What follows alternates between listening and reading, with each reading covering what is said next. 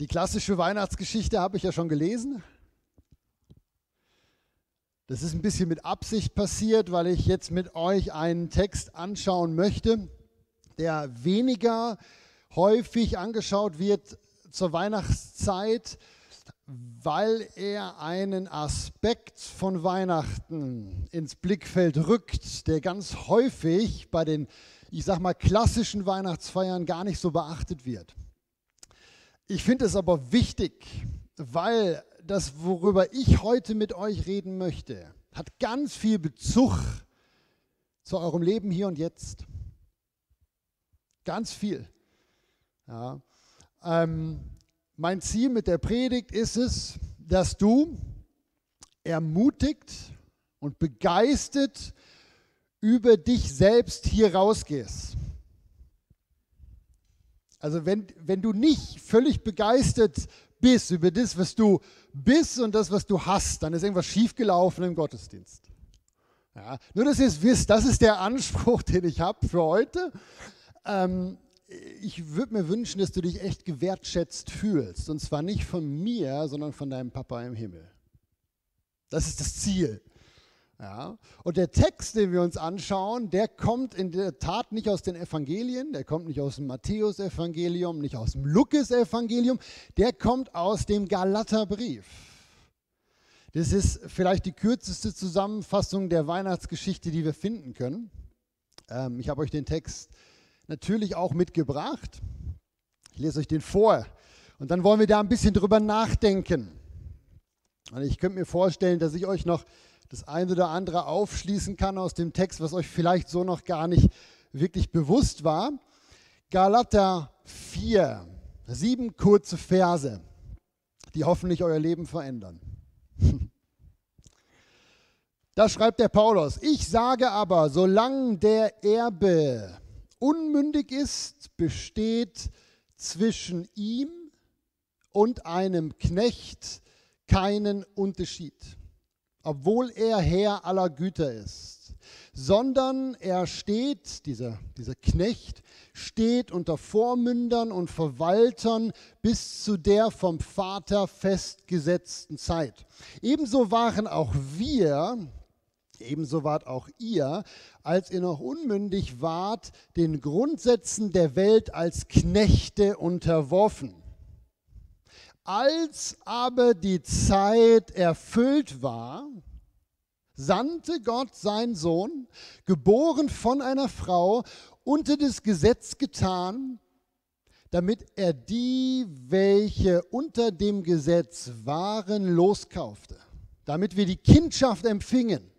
Weil ihr nun Kinder seid, hat Gott den Geist seines Sohnes in eure Herzen gesandt. Und der ruft, Papa, Vater. So bist du also nicht mehr Knecht, sondern Kind. Wenn aber Kind, dann auch Erbe Gottes durch Jesus Christus. Ich habe euch das markiert. Die gelben Verse sind vielleicht die kürzeste und knackigste Zusammenfassung der Weihnachtsgeschichte. Und ich, ich liebe diese Verse, weil sie so einen Aspekt aufwerfen, der wie gesagt ganz häufig verloren geht. Wie wird das normalerweise gesagt?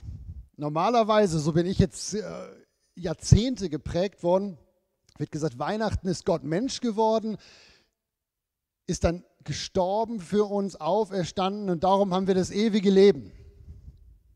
Und das ist natürlich auch wahr. Das ist nicht so, dass ich jetzt sage, das stimmt nicht. Das ist total wahr, aber es gibt noch viel mehr Aspekte von Weihnachten als das. Und dieser Weihnachtstext hier im Galaterbrief, der weist halt eben genau darauf hin. Ähm, total praktisch. Der Paulus, ich habe euch das hier mitgebracht, ich arbeite heute so mit so Pfeilen damit ihr das wie nachvollziehen könnt aus dem Text. Der Paulus gebraucht hier ein Bild. Und zwar nicht aus der Luft gegriffen, sondern ein Bild, was in der Antike total weit verbreitet war. Und zwar das Bild von einer Adoption. Er gebraucht das Bild von einem Sklaven Und die waren ja weit verbreitet im Römischen Reich. Ein Sklave, der von seinem Herrn adoptiert worden ist und damit zum Herrn all der Güter dieses Herrn erklärt wurde. Allerdings in diesem Bild ist der Sklave jetzt noch zu jung, der ist unmündig und darum steht er noch unter Vormündern. Das ist das Bild. Und vielleicht hat von euch ja jemand mal den Film Ben Hur gesehen. Da geht es genau darum. Dieser Ben Hur ist auch ein Sklave, der adoptiert wird. Und eben, das war so weit verbreitet zur Zeit vom Neuen Testament. Für uns hat Adoption heute nochmal ganz andere Bedeutung. Da ist eher der Kinderwunsch im Vordergrund. Aber ähm, im Römischen Reich war das anders. Ich habe noch viel äh, mich da reingelesen, weil ich das so faszinierend fand. Dieses Thema jetzt auch als Vorbereitung für die Predigt. Ähm, Gerade die reichen Römer, die was zu sagen hatten, die haben ganz häufig ganz wenig Kinder nur gehabt, weil das war teuer. Das war so teuer. Die Frauen, wenn man die verheiratet hat, musste man die teuer ausstatten. Und die Jungs, wenn man die in eine Ausbildung geschickt hat, also dann auch zum Staatsmann und so, das war so teuer. Und hinzu kam, dass nur weil man Kinder hatte, war man ja noch nicht sicher, dass die auch qualifiziert waren für die Nachfolge. Zum Beispiel des politischen Amtes, was der Vater innehatte, oder äh, für die Verwaltung des Vermögens. Ja? Und darum haben die Römer, und das könnt ihr nachlesen, wenn es euch interessiert, die haben adoptiert wie wahnsinnig. Ja? Die Reichen haben qualifizierte junge Männer damals adoptiert und die etwas Ärmeren haben ihre qualifizierten jungen Söhne wie auf so einer Tauschbörse angeboten. Und es war natürlich ein Adelsschlag wenn so ein junger Mann auf einmal adoptiert wurde und damit eben in diese Familie des Politikers, des Feldherrs, des großen Wirtschaftsmoguls reingeholt wurde, mit allen Verbindungen, mit allen Verpflichtungen, aber auch allen Wertschätzungen und Würdentiteln. Das steht hier im Hintergrund von dem Text. Ähm, ich weiß nicht, ob euch das Thema geläufig ist. Ich bin jetzt voll drin. Darum äh, nehme ich euch noch ein bisschen mit rein. Ähm, die bekannten Kaiser von Rom, die man so kennt, das waren fast alles Adoptivkaiser.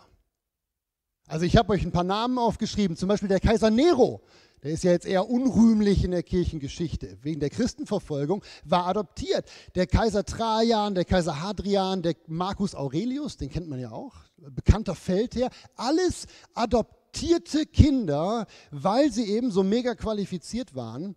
Und das war der normale Weg, äh, seinen Status weiterzugeben. Ich habe gesehen, du bist, du bist es wert. Ich habe gesehen, du bist qualifiziert, du bringst Fähigkeiten mit. Und darum adoptiere ich dich als mein Kind, weil ich damit meine Nachfolge sicherstelle. Das ist das Bild hier im Text. Ja. Und ich äh, wünsche mir, dass ihr das versteht. Weil Weihnachten ist nicht nur der Zeitpunkt, wo Gott auf die Welt gekommen ist, um zu sterben, damit du irgendwann nach deinem Tod in den Himmel kommst. Sondern Weihnachten ist der Zeitpunkt, wo du als erwähltes Kind Gottes deine Erbschaft antreten sollst. Ich habe euch das wieder probiert hier zu markieren. Die Idee ist, dass er so den Pfeilen folgt. Ja. Als die Zeit erfüllt war, sandte Gott seinen Sohn, damit wir die Kindschaft empfingen und somit zu Erben Gottes wurden. Ja. Das Problem in unserem Denken ist, dass wir Erbschaft häufig mit Tod verbinden. Ja. Also sprich, äh, da muss erst jemand sterben, damit wir das Erbe antreten. In gewisser Weise ist es zu Weihnachten ja auch so nicht Gott ist gestorben, der, der uns adoptiert hat, aber sein Sohn ist gestorben. Ja. Aber Fakt ist, dass der Text sagt, Erbe ist nichts, was du erst bekommst, wenn du irgendwann gestorben bist und im Himmel angekommen bist. Ich weiß auch nicht, wieso das so in unseren Köpfen drin ist. Ich bin selber so geprägt. Ich verstehe euch, wenn es bei euch jetzt wie ein bisschen rattert. Aber die Bibel sagt, und ich zeige euch das gleich noch ein bisschen genauer, Erbschaft voller Zugriff auf das, was Gott dir gibt, beginnt mit Weihnachten. Da bist du mündig geworden. Ja. Der vielleicht berühmteste Mann, der berühmteste adoptierte Mann der römischen Geschichte und damit auch der neutestamentlichen Geschichte, das ist ja römisches Reich hier, was wir im Neuen Testament lesen, alles. Das römische Reich ist erst äh, 300, 400 nach Christus untergegangen. Das heißt, das Neue Testament spielt komplett im römischen Reich. Und der berühmteste Mann der römischen Geschichte, das ist der Kaiser, von dem wir gerade schon in der Weihnachtsgeschichte gehört haben. Ihr habt das Bild vielleicht noch im Kopf. Das ist dieser Feldherr. Das ist nämlich der Kaiser Augustus. Ich habe euch noch ein Bild, eine Büste von ihm mitgebracht. Das ist der Mann. Der Kaiser Augustus, der hieß eigentlich Octavius, wurde 63 vor Christus geboren und dann mit 18 Jahren von dem bekannten Feldherr und Kaiser Julius Caesar adoptiert. Na, wenn ihr euch nicht so für Geschichte interessiert, Cäsar kennt man von den Asterix und Obelix Comics. Ja, Julius Cäsar, aber äh, die meisten kennen den. Diese Adoption war im Jahr 44, äh, 45 vor Christus. 44 vor Christus, ein Jahr später wurde der Cäsar ermordet. Da war der Octavius gerade 19 Jahre alt und befand sich gerade in Griechenland auf einer Reise. Da erfährt er von dem Tod seines Adoptivvaters, reist sofort zurück nach Rom und fordert sein Erbe ein. Weil er wusste, mir gehört jetzt alles. Ich bin der Alleinerbe. Die Senatoren damals, die wollten ihm das nicht geben. Die Geschichtsbücher beschreiben das, wie er 13 Jahre um sein Erbe kämpfen musste. Er hat das sehr geschickt gemacht und ist eigentlich zum bekanntesten Kaiser der römischen Geschichte geworden. Auch der Kaiser, der sogar in der Bibel erwähnt wird, in der Weihnachtsgeschichte nämlich. Und der regierte von 31 vor Christus bis 14 nach Christus, bis zu seinem Tod regierte der. Und ich bin mir ziemlich sicher, dass der Paulus, als der diesen Text im Galaterbrief geschrieben hat, dass er daran gedacht hat. Weil das, das war ja zu seiner Lebzeit. Der Galaterbrief ist ungefähr 50 nach Christus geschrieben worden. Da war der gerade 30 Jahre tot. Aber das, sein, sein, seine Friedensverträge, die, die haben halt einfach ganz viele Jahrzehnte noch nachgewirkt. Ich könnte mir vorstellen, dass der Paulus diese Adoptionsgeschichte hier im Blick hatte und auf dich und auf mich bezogen hat. Ja. Weil so wie der Augustus und so wie unzählige andere junge Männer, Sklaven, Freie, auch Frauen konnten adoptiert werden natürlich. So wie die adoptiert worden sind, sagt Gott, so sind wir adoptiert worden von Gott. Und ähm,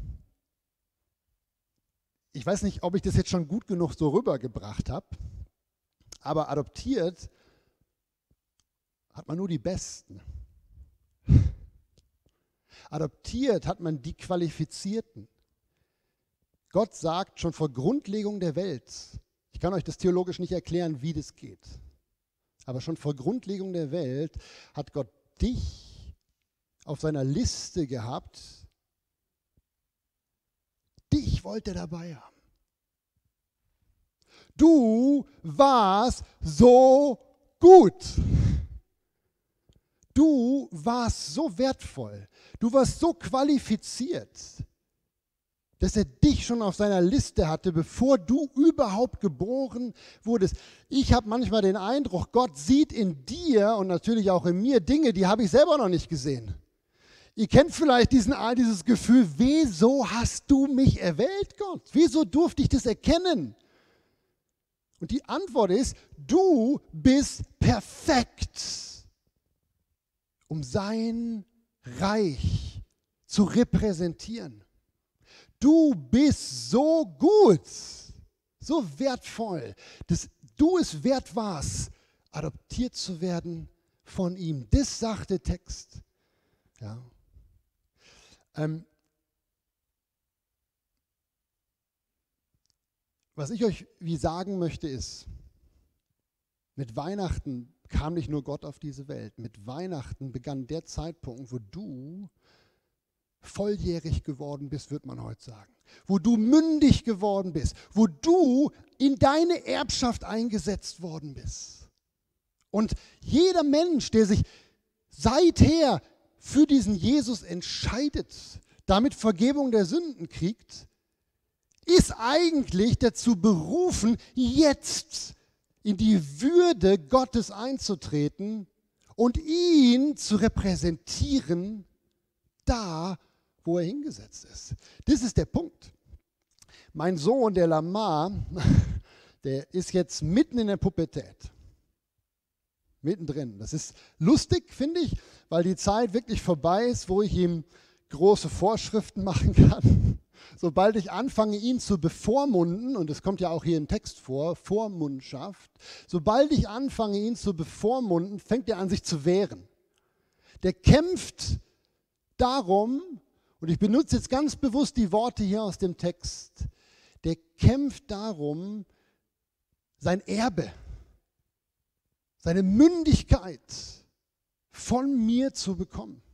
Ich bin ja auch noch nicht tot. Aber er sagt, Papa, ich bin jetzt schon 14 und ich bin kein Kind mehr. Ist jetzt selbstständig. Mit dem Kommen von Jesus bist du zu einem selbstständigen, mündigen Königskind geworden. Das ist die Bedeutung von Weihnachten für hier und jetzt. Und damit einher geht eine Sache, wo ich merke, die ganz viele Christen vielleicht Zeit ihres Lebens nie verstanden haben. Steht auch hier drin im Text. Und ich betone es deshalb, weil ich selber gerade erst seit kurzer Zeit dabei bin, das zu verstehen. Ich zeige euch das im Text. Mit deiner Mündigkeit, mit Weihnachten ist eine Sache passiert, die der Text so nennt.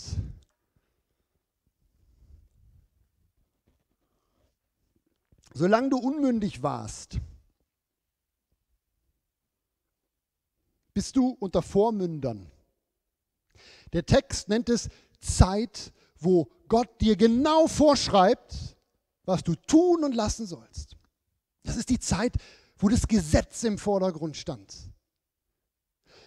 Für dich gilt es nicht mehr, weil der Text dich mündiges Gotteskind nennt. Du stehst nicht mehr unter Vormündern. Du bist, und das habe ich mir nicht ausgesagt, ist keine Sache, die ich jetzt irgendwie hier mir ausdenke. Du bist Herr aller Güter deines Vaters. Das ist eine Formulierung, die steht hier drin. Und ich finde es so schade, dass wir uns als Christen dessen so wenig bewusst sind.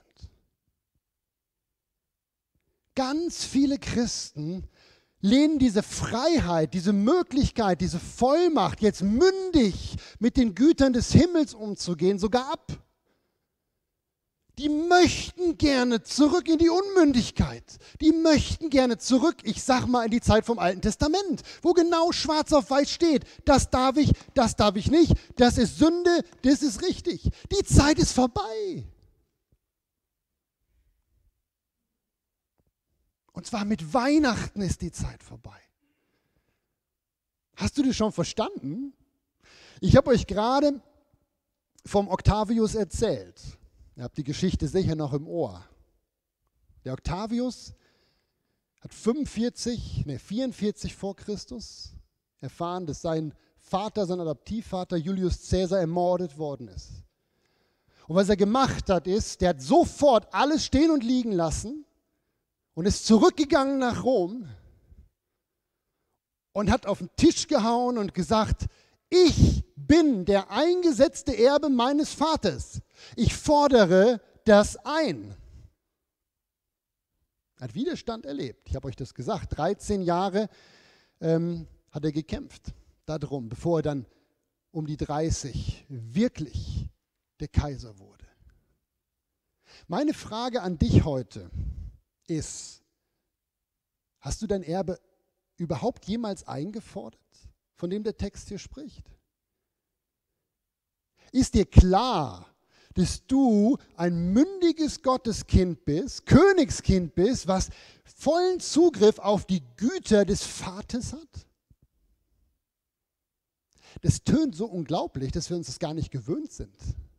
Wie vollen Zugriff auf die Güter des Vaters. Das sagt das Neue Testament.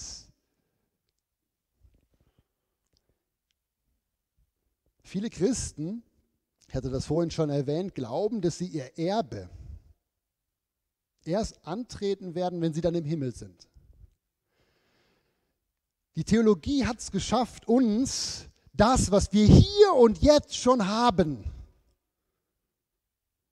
wegzunehmen auf eine ganz geschickte Art und in die Zukunft zu verlegen und zu sagen, wenn wir dann der einst gestorben sind, dann, dann. Leute, das stimmt nicht. Ich zeige es euch gleich nochmal im Schnelldurchgang. Das stimmt nicht. Ihr seid jetzt schon mündig. Seit 2000 Jahren seid ihr schon mündig. Ich möchte euch, ich habe noch hier was markiert, das ist wieder so ein, so ein, so ein, so ein Pfeil.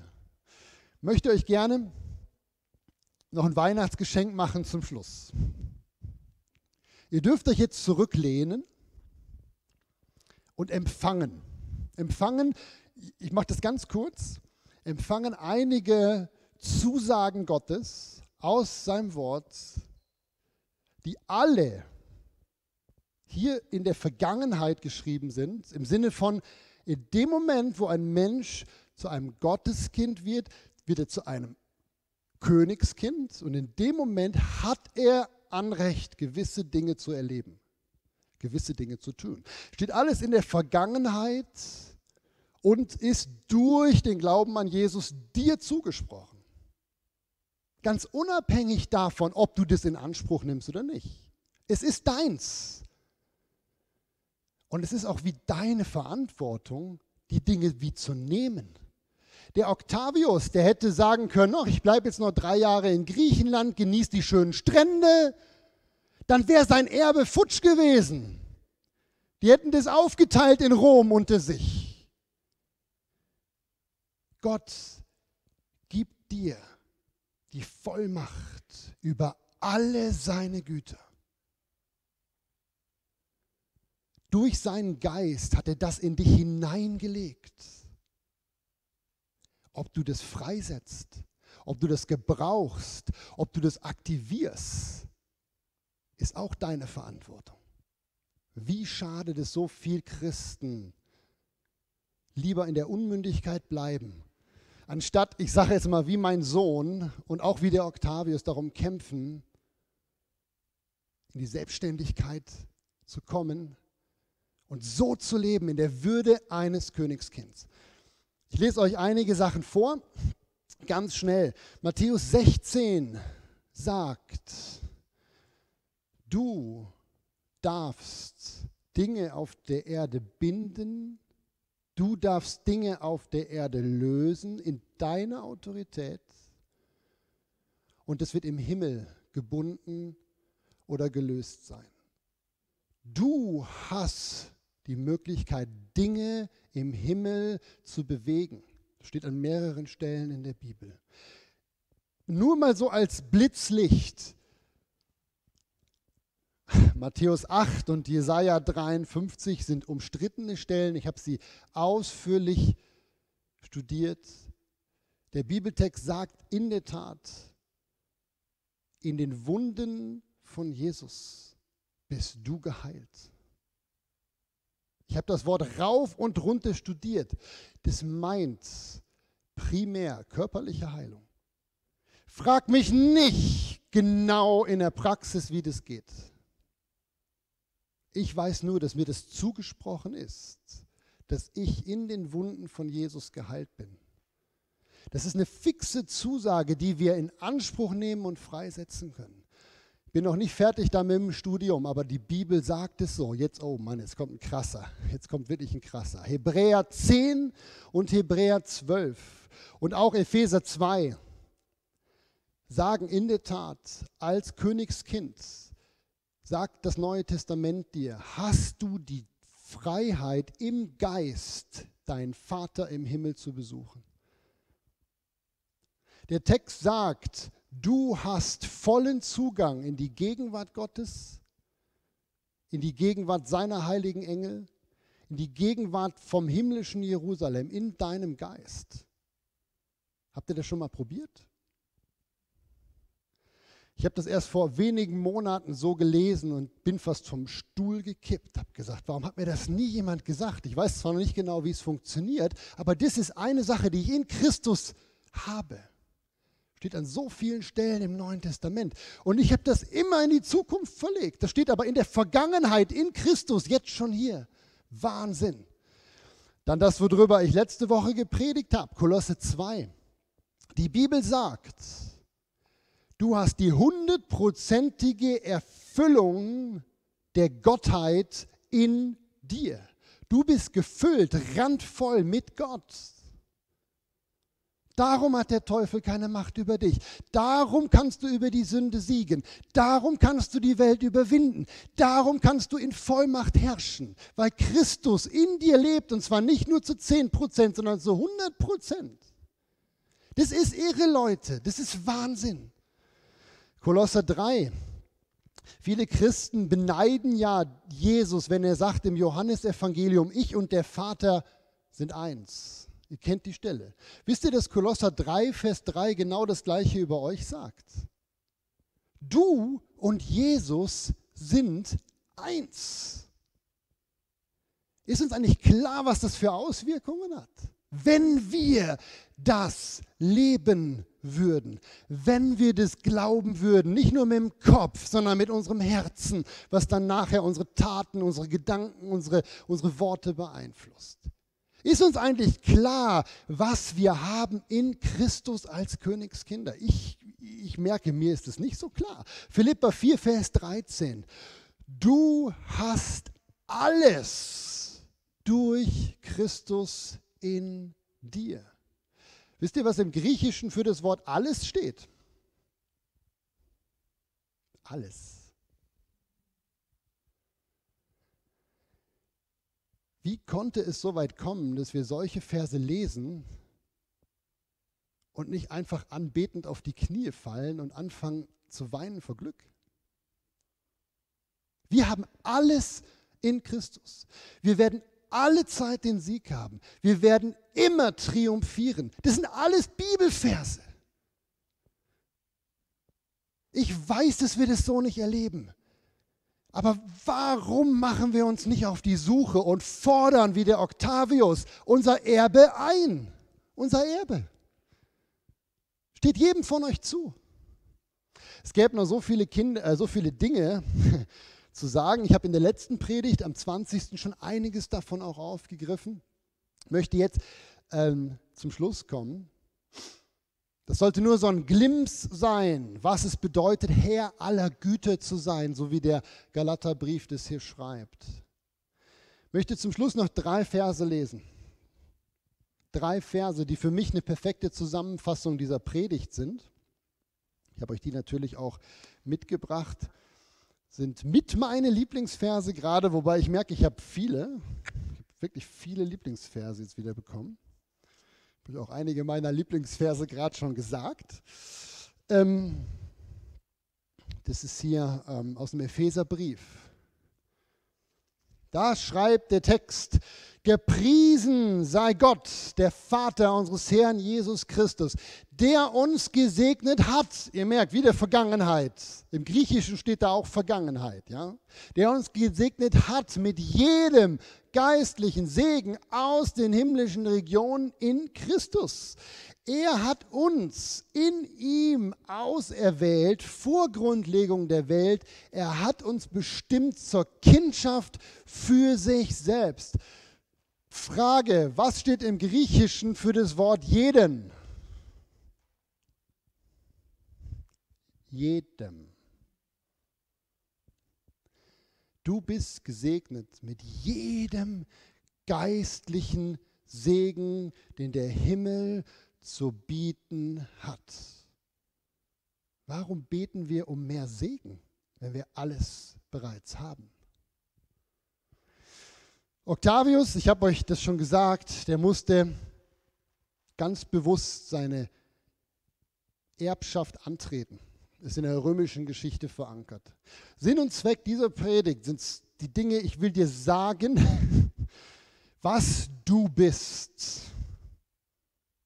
Unabhängig davon, ob du das spürst, ob du das siehst, ob du das bisher wusstest, du bist gesetzt über die Güter deines Herrn. Er hat dich ganz bewusst eingesetzt. Du sollst aus dem Vollen schöpfen. Du sollst in seiner Autorität, in seiner Vollmacht sein Reich bauen in deiner Welt. Das ist dein Job. Er hat dich komplett ausgerüstet. Aber nehmen musst du dir das.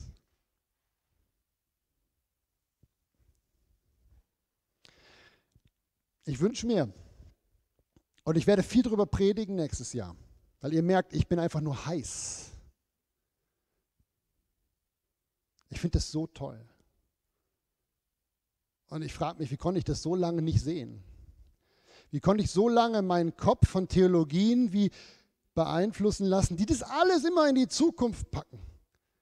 Wo der Text, und ich kann ja das Griechische, wo der Text alles als abgeschlossene Vergangenheit beschreibt. Komplett. Das haben wir schon. Leute, setzt das frei. Nutzt die Weihnachtstage, um diese Texte zu studieren. Setzt es frei, lasst es fließen und nutzt es. Und wenn der Teufel kommt und versucht euch einzureden, dass ihr nicht so viel wert seid und dass ihr keine Vollmacht habt und dass du da wieder versagen wirst und, und, und, dann blas deine Brust auf und sagst, hau ab, ich bin ein Königskind. Mit dem Kommen von Jesus, als die Zeit erfüllt war, wurde ich gesegnet mit jedem geistlichen Segen aus den himmlischen Regionen. Ich bin wertvoll. Ich bin adoptiert vom Sklaven zum Herrscher. Jetzt schon. Das ist so toll. Ich bitte den Heiligen Geist wirklich, dass er mir und euch die Augen dafür öffnet. Genau das betet der Paulus übrigens auch im Epheserbrief. Epheser 1, nachdem er sagt, es ist so schön, dass ihr euch bekehrt habt, und dann betet er ab Vers 17, ich bete darum, dass der Heilige Geist euch die Augen öffnet für all das, was ihr jetzt schon habt. Könnt ihr nachlesen, heute Nachmittag. Lasst uns die Augen aufmachen für das, was wir jetzt schon haben und für das, was wir sind in Christus. Euer Leben wird sich komplett verändern mit dieser Sicht. Hört auf, die Sachen in die Zukunft zu legen, die euch jetzt schon gehören, und macht euch auf die Suche, wie ihr das freisetzen könnt, was da in euch schlummert. Oder anders gesagt, nehmt euer Erbe in Anspruch und lasst es nicht verfallen, sondern nutzt es jetzt schon. Das macht so viel Freude und ist mit so viel Wertschätzung verbunden. Und all das ist begonnen, als die Zeit erfüllt war und Gott seinen Sohn gesandt hat. Ich möchte noch beten für uns. Genau das Gebet, was der Paulus gebetet hat damals über die Christen in Ephesus, denen er das hier ja gesagt hat, dass sie mit allem Segen gesegnet sind. Ich lese jetzt einfach die Bibel vor und ich wünsche mir, dass ihr das für euch jetzt in Anspruch nehmt, was die Bibel hier sagt. Hier schreibt der Paulus in Epheser 1, Darum lasse ich, nachdem ich von eurem Glauben gehört habe, nicht ab für euch in meinen Gebeten zu gedenken, Vers 17, dass Gott euch den Geist der Weisheit und der Offenbarung gebe in der Erkenntnis seiner selbst, in der Erkenntnis dessen, was er für euch getan hat erleuchtete Augen eures Verständnisses, damit ihr wisst, was seine Berufung ist. Damit ihr wisst, Vers 18, was der Reichtum seines Erbes in euch ist. Dass ihr wisst, was die überwältigende Größe seiner Kraft in euch ist, die ihr glaubt. Das bete ich, dass Gott uns das schenkt offene Augen für das, was wir sind. Amen. Amen.